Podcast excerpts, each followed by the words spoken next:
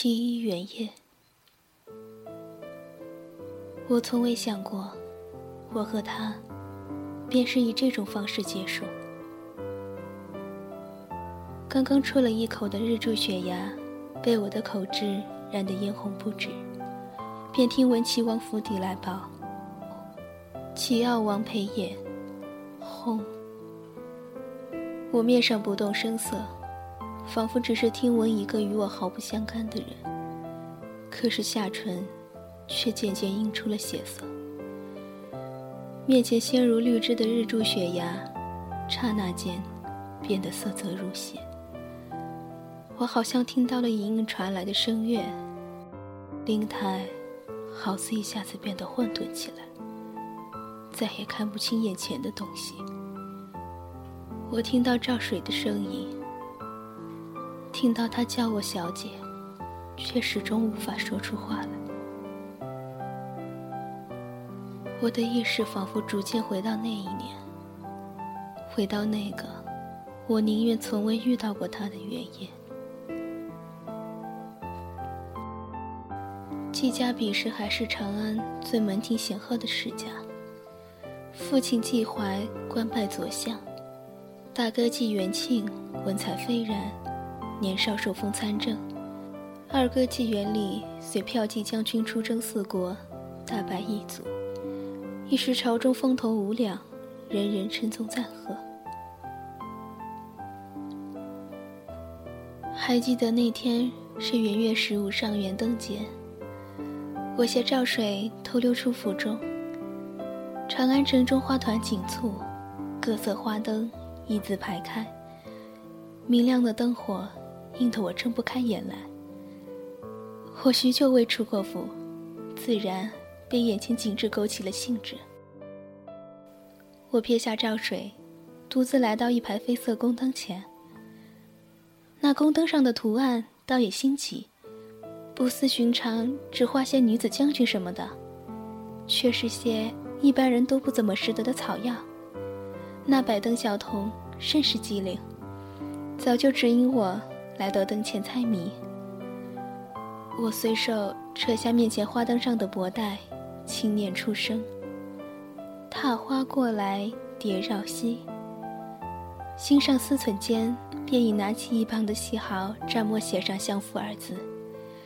我抬头嫣然笑道：“ 小哥，可对吗？”那小童急忙点头：“小姐可继续往下猜。”若是这十只花灯都猜对了，我们铺上的灯魁便归姑娘所有了。顺着小童手势看去，那灯魁复香流转，果然与一般花灯不同，式样做成了一弯浅浅星月，似是加入西域奇香。灯座乃是极其珍贵无比的小燕紫檀所做，真可谓价值千金。我不禁。有了珍藏的意味，便随着小童开始一个个猜下了。前几个倒是好猜的很，我很快便来到灯魁的最后一盏迷灯前，只见其上写着四个字：“十人九死。”我一下子有些赫然，猜了好几个，却未见过如此直白的谜面。看似简单，却似乎无从下手。不禁愣了下，眼见一旁的小童似有催促之意，我不免有些着急，心头转过思绪万千，却更是什么也想不到了。正暗暗冥想，身后却突然传来一道温润清凉的男声：“姑娘神思聪明，可却察人不淑，却是中了这小哥圈套了。”这十人九死，可不就是毒火吗？我被这道声音惊醒，下意识转过头去，只见一青山公子正笑意盈盈地望着我，玉色织带竖起一半压发，余下的浅浅散于肩头，却并不似长安城中寻常少年那般，光洁的额头前轻披着细碎额发。四周烟火流离，更映得他肤色较常人雪白，看着竟有些孱弱的模样。过了许久，我才恍若神思归位，回头看了一眼有些不好意思的麦登小哥，才开口道：“公子聪慧，这迷灯设计的甚是巧妙，不似一般谜面先简后难，而是先难后简，致使人走入迷局，反而无法得出答案了。”那青山公子并未答话，只径直走上前来，接过了一旁麦登小哥手中早已取下的灯魁，转身朝我深深一礼，方抬起头来。知虫见过季三小姐，此灯魁与季三小姐此身翠月湖宫装相得益彰，真可谓宝剑配英雄，鲜花赠美人了。我心中不免诧异。却转瞬又清明。翠月锦缎，乃圣上赐给戚家玉品，就连宫中清胄贵族也无法穿与身。今日出门犯懒，竟忘了换下身上衣服，不免惊异于面前少女的细微。公子当真好眼力，既能识得出这翠月锦缎，想必也并不是寻常平民吧。我随手接过他递上前的灯魁，与他并肩走向长街。少年公子的声音随着夜风不急不缓地传来：“在下陆之虫，家父乃是昨日才进京述职的雍州刺史陆湘。小生第一次随父进京，今日听闻长安城中举办灯会，便得空前来观赏。没有冲撞小姐吧？如若……”万望季小姐海涵。我左手持着灯魁，另一只手却拍向他肩上，笑道：“我怎么会生气？陆公子，你帮我解了最后一个灯谜，我谢你还来不及呢。我叫全真，你既是第一次上京，多一个朋友定是好的。有事记得到左相府里找我。”陆之成淡笑不语。只是他那轻轻的眉眼，仿佛会说话似的盯着我看，竟让我觉出些不好意思来。少年的眼神中，宛若映着万千的浮冰碎雪，那神色冰冷，却又让人觉得暖和。良久，陆之虫才复开口道：“即使朋友，全真你也不用叫我陆公子了，叫我之虫吧。”我看着他清清淡淡的眉眼，却诧异于组合在一起的艳丽。知虫，知虫，唇上摩挲着这如此简单的两个字，不自禁朝他淡淡笑道：“很好啊，上元节一游，交了知虫兄这个朋友，也算全真不虚度了。”街边重又响起小贩此起彼伏的叫卖声。长街上渐渐涌来看灯的人群，不妨陆志崇突然轻轻握住我的右手，将我带往一侧，轻轻慢慢的声音中竟透出些紧张：“小心烟火。”我这才发现，不知是从哪里冒出来的火星，险些着了我的衣衫，上蹿下跳之余，惊得急忙捂住眼睛大喊：“志崇兄，我的衣衫还好吧？”陆志崇。急忙拽住我的袖口，失笑道：“你要是再这么又蹦又跳的，我可不能保证这火星会不会死灰复燃了。”只见他伸出右手，轻轻掰下我的食指，又扶了扶我左鬓摇摇欲坠的发廊步摇，这才满意的点点头道：“季三小姐乱了阵脚的模样真是可爱，不过这头发乱了，可就不美丽了。”我不禁有些羞涩，竟连抬起头看他的勇气都没有。方才他靠近时，身上传来的年轻男子气息，久久萦绕在我鼻尖，挥散不去。不知哪来的勇气，我竟突然抬起头，直直望着他。陆之虫却并不闪躲，只用眸子细细地打量着我，声音突然显得凝重起来：“全真。”你不怕我是坏人吗？如此的信我。听到他的话，我有些好笑，却又情不自禁地回答道：“志成兄，如果我说我觉得你很熟悉的话，算不算是在唐突你呀？”看着陆志成瞬间愣在那里，就连好看的眉眼也变得有些纠结，我的心情突然变得无比畅快。眼见左相府近在眼前，便朝陆志成。摆了摆手，道：“我已经到了。三日后正宁公主设宴，你一定会来吧？”说完，还未等他回答，便急忙转身跑远了。还听得到陆志成那好听的声音自夜幕里呼呼啦啦的风中传来：“季三小姐相邀，知崇定不负所约。”回到府才发现，赵水已经找了我好久。他情绪却激动得很，一把抓住我的袖子，大喊道：“小姐，你到底去了哪里啊？我才一晃神的功夫，你就不见了，找了整个长街也不见你，只能偷偷躲在这里等你回来。”赵水可怜兮兮地抹了鼻涕眼泪，瞪圆了眼睛盯着我。此刻我的心情却异常的好，伸出手拍了拍赵水圆圆的发髻，笑着说。我没事，你看看你，脸都成小花猫了。老爷和夫人呢？回来了没有？今天一早，山上便宣爹和娘入宫，算算时辰，这时候也该恢复了。嗯，赵水跟在我身后，接过我手中的灯魁，小声说道：“刚刚老爷还问起小姐了，不过二少爷替小姐挡了回去。”说：“小姐去中书大人府找西晴小姐了。”我满意的点点头，这才朝正厅走去。还未走进厅中，便听到大哥与父亲的谈话声，好像是什么瑞王府的请帖，请父亲过府相谈要事。我虽从未关心过朝堂之事，却也是知道，父亲与两位哥哥是站在瑞王一边的。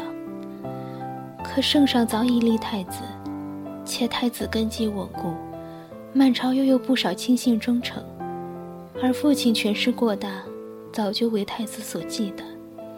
我时常会担心。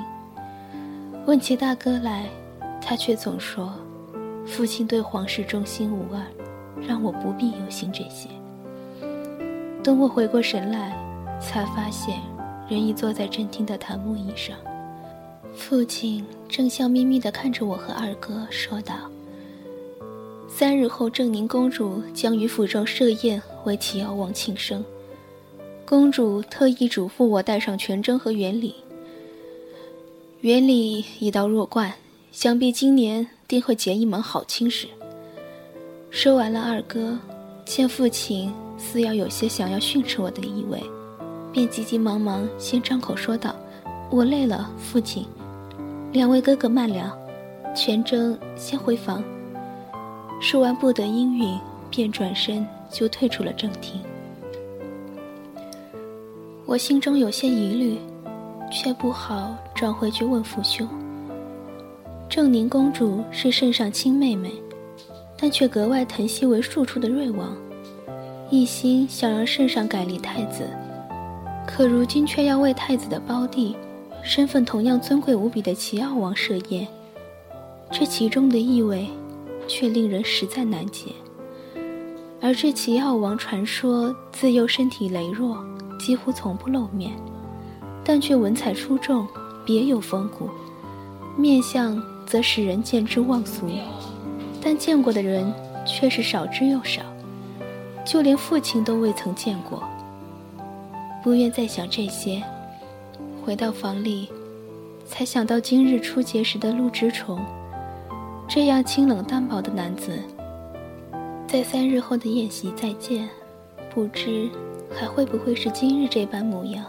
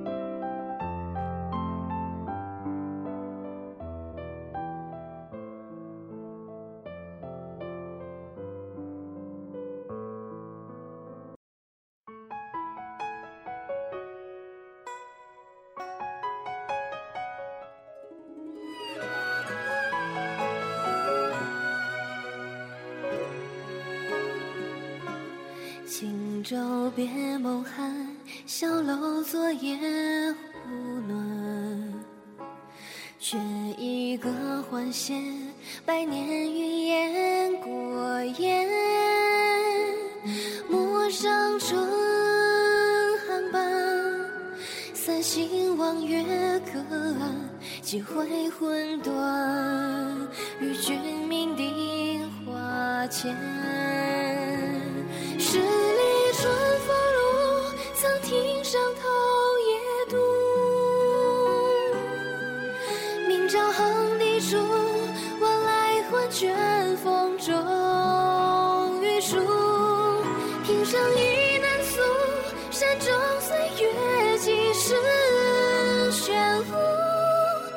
上醉寒暮，欲向江湖流年无。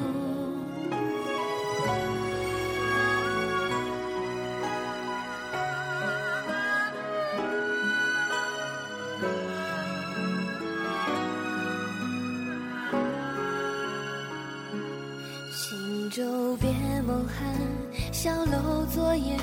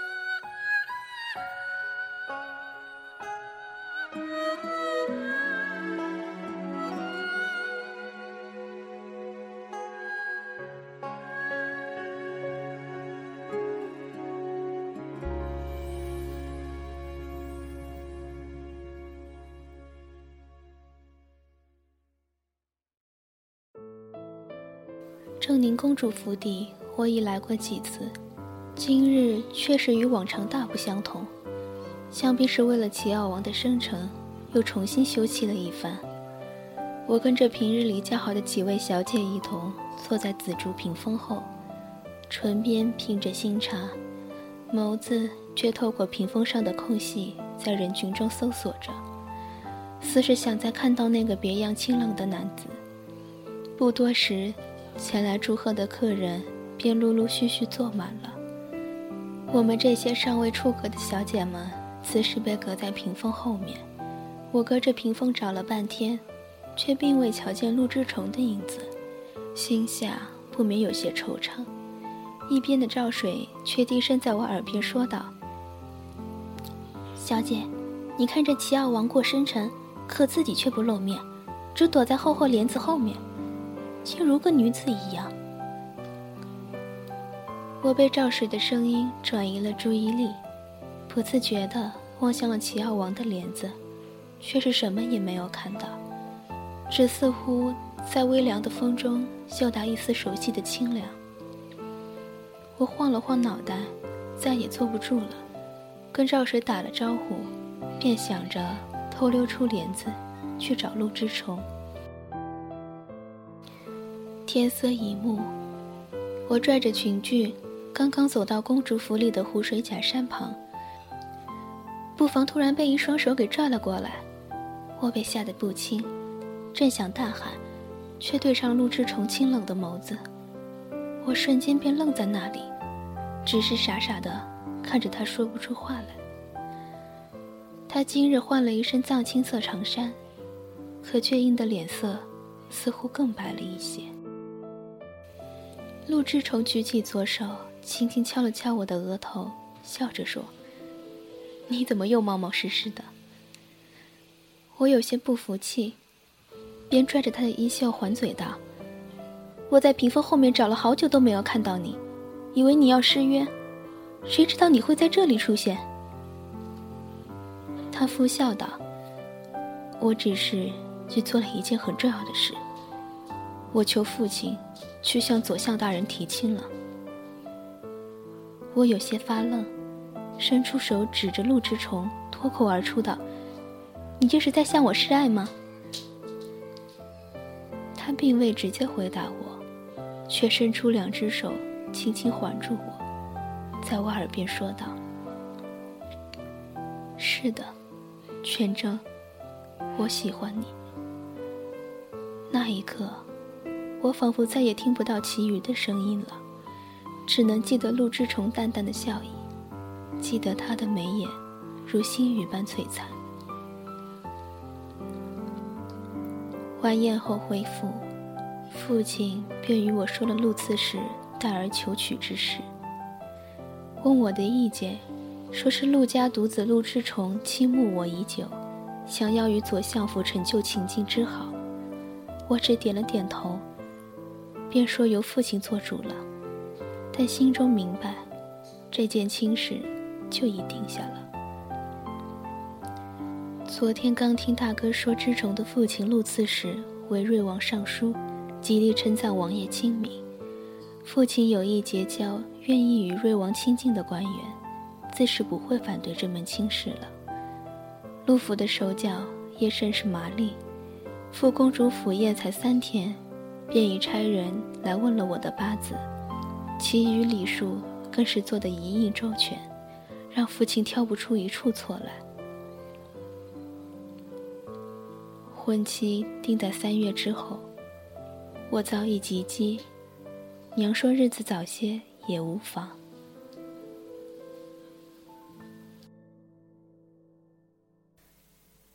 今日起了大早，我闻着院子里的花香，手中。便握着一封陆之虫亲笔。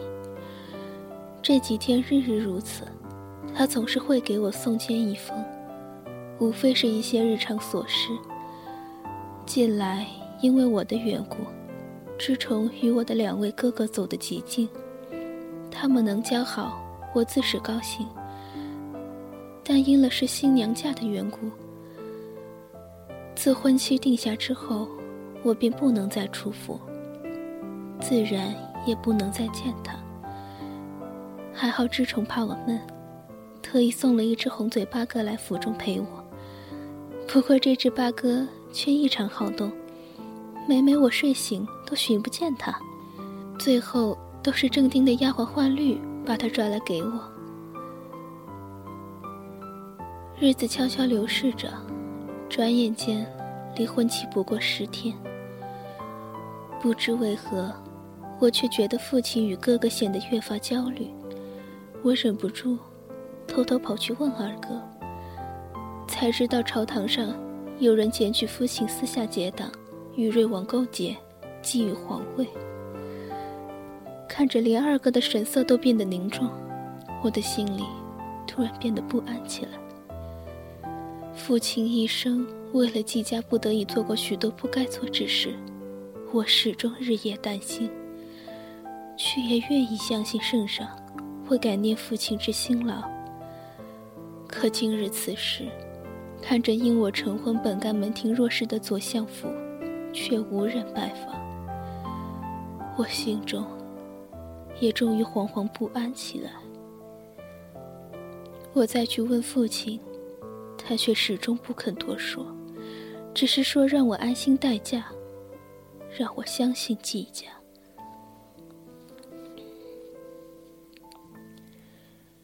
庭院里吹来一阵唐风，隐隐约约间，我竟感觉出一阵悲凉。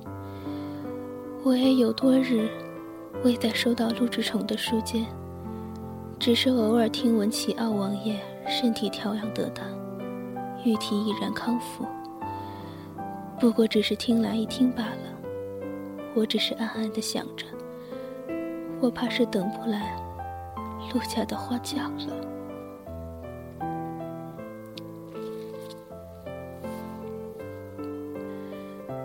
圣上的旨意终于还是在三日后来了，我也终于没有等来陆家的轿子。看着父亲、哥哥被宫廷内卫带走，我仿佛如枯败了的枝叶一般无神，只能从传至太监尖细的嗓音中辨别出圣上那对季家莫大而讽刺的恩典。谨受圣上安旨。坐相纪怀，结党营私，勾结瑞王，有得太子殿下揭发其在位二十余年，把持朝纲，祸乱纲纪。但念其曾身怀功绩，特赐其御酒，春日醉。季家十五岁以上成年男子斩首，由齐奥王爷监斩。女子可留季家府邸，不必充作官奴。我终是明白昔日季家的一切，已悉数终结。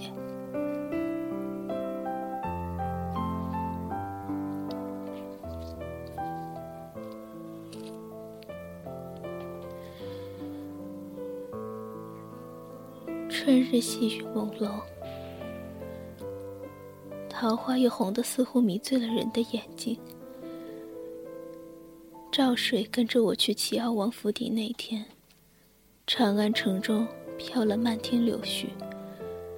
我睁开眼，看着眼前陌生的庭院，再闭上眼，却似乎又闻到了熟悉的清冷气息。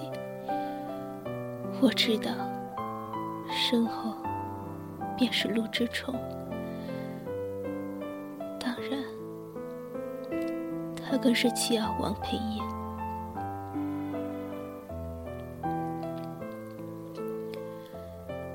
裴燕没有说话，他今日与我见他时的每一次都不同。穿了象征皇亲贵族的银丝线袍，我便觉得他与我便是陌生人一般了。他就那样深深的看着我，良久才开口道。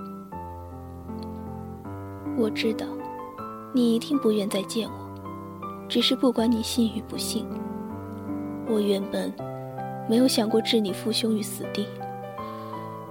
我的本意是削去你父亲的官位，但没想到父皇狠心，却是一定要季怀死。我只想知道，如今的权争，还喜欢陆志崇吗？黑燕的面色惨如白纸，在无形中竟有些枯槁，连声音也渐渐低沉。你不必再说。我急忙打断他的话，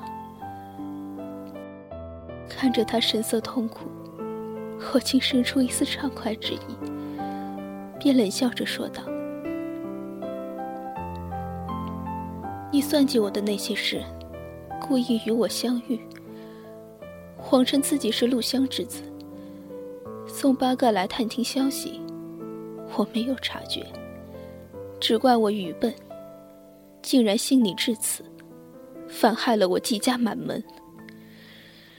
说着，接过赵水递来的花灯，狠狠在地上一摔。裴炎，你不是陆志冲，而我，也再不是当日的季全征了。哥哥们行刑的那日，长安城下瓢泼大雨，满地的鲜红鱼瞬间被冲刷干净。犹记得父亲饮下那杯春日醉时，跟我说过的话：全真，为父有今日，不怨恨旁人。不过是因果循环，报应使然。只是苦了我济世满门，我终于明白，这春日的景色再美，也终究属于旁人了。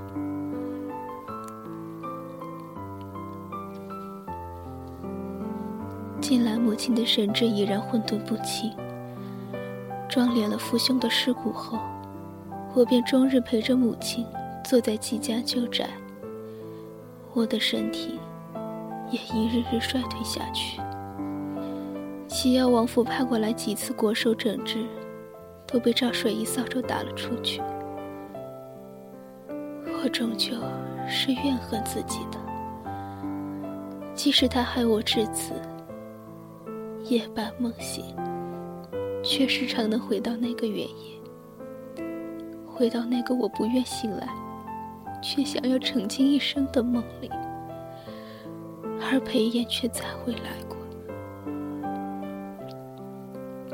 只是听赵水说，齐阿王的身子又不行了。我不愿听到任何关于他的消息，只是终日。陪着母亲折花，疗养身子。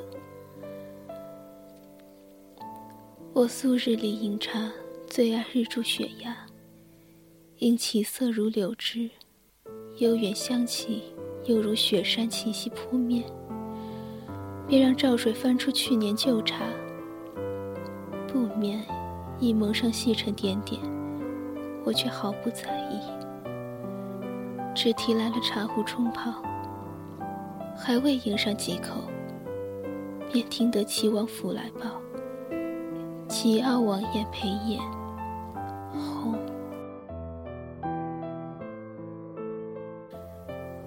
四周游园之声渐小，赵水的声音渐渐将我唤回，那游丝的神识也暂时清明起来。眼见的，大片大片的血渍。染上我金钱素白衣衫，风中似送来一阵栀子香气，又远宁静。恍惚中，我似乎又站在长安街头，看着眼前繁华如昔的街道。突然间，便听到街头小童的诵诗声：“去年元夜时，花市灯如昼。”月上柳梢头，人约黄昏后。人约黄昏后，今年元夜时，月与灯依旧，不见去年人，泪满春衫袖。